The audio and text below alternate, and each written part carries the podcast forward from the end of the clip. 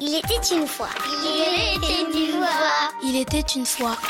Il était une fois. Il était une fois. Et comme chaque semaine, on retrouve le conseil littérature jeunesse de Victor Dolande. Bonjour Victor. Bonjour Nicolas. Aujourd'hui, vous vouliez nous parler d'un album jeunesse consacré au centenaire de l'aéropostale. Un album intitulé simplement L'aéropostale. Le courrier doit passer, écrit par David Marchand et Guillaume Prévost. Oui, je vous embarque euh, dans les airs aujourd'hui Nicolas et au siècle dernier, à la base, l'aéropostale n'est qu'un rêve, celui de transporter du courrier en avion de la France jusqu'en Amérique. Alors un trajet de près de 14 000 km, mais il faut bien comprendre qu'à l'époque on est en 1918 au sortir de la Grande Guerre et on vole que depuis quelques années seulement. Mais un homme, un certain Pierre-Georges Latécoère, y croit dur comme fer. Mais ça se passe pas aussi facilement que prévu. Alors non, pas vraiment, c'est le moins qu'on puisse dire. Au début, euh, on ne traverse pas l'Atlantique, mais on essaie de faire des premiers vols plus courts, des sauts de puce. La TCOR doit convaincre les autorités de la faisabilité de son projet. Il y a un épisode qui caractérise parfaitement ses débuts délicats. C'est l'épisode des violettes. Il s'agit de faire Toulouse-Casablanca. Mais comme le raconte l'un des deux auteurs, David Marchand, c'est plus que chaotique.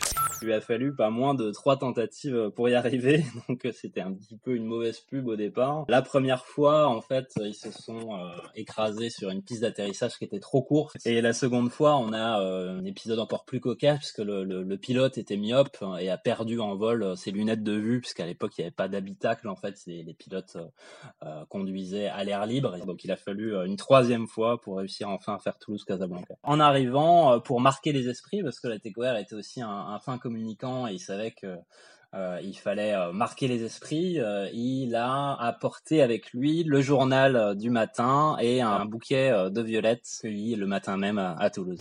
Des violettes fraîches justement pour symboliser cet exploit qui va justement réussir et il va pouvoir passer un premier contrat pour acheminer le courrier entre la France et le Maroc. Et une fois qu'ils arrivent justement à faire Toulouse-Casablanca, ils vont aller chaque fois un peu plus loin avec dans les soutes du courrier Casablanca-Dakar, puis la traversée du désert, puis la traversée de la jungle amazonienne de l'autre côté de l'Atlantique, puis les vols de nuit. Mais là, Oui. je m'arrête parce que sinon je vais vraiment tout vous raconter. Il faut relire euh, Syntex aussi. Ah, hein, mais bien sûr, bien sûr, bien sûr. Question rituelle. À partir de quel âge peut-on lire cet album? C'est très bien adapté pour les enfants à partir de 7-8 ans. Un album très joliment illustré par euh, Julie Guillem avec des citations. Vous venez justement d'en parler d'Antoine de Saint-Exupéry et de Vol de Nuit, bien évidemment, de Jean Mermoz, de Joseph Kessel.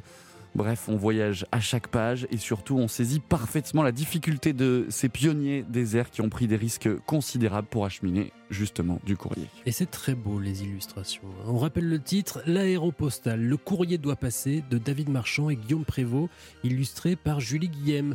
Un album édité par Milan. Exactement. Merci beaucoup Victor. À la semaine prochaine, À la Nicolas. semaine prochaine. Europe 1.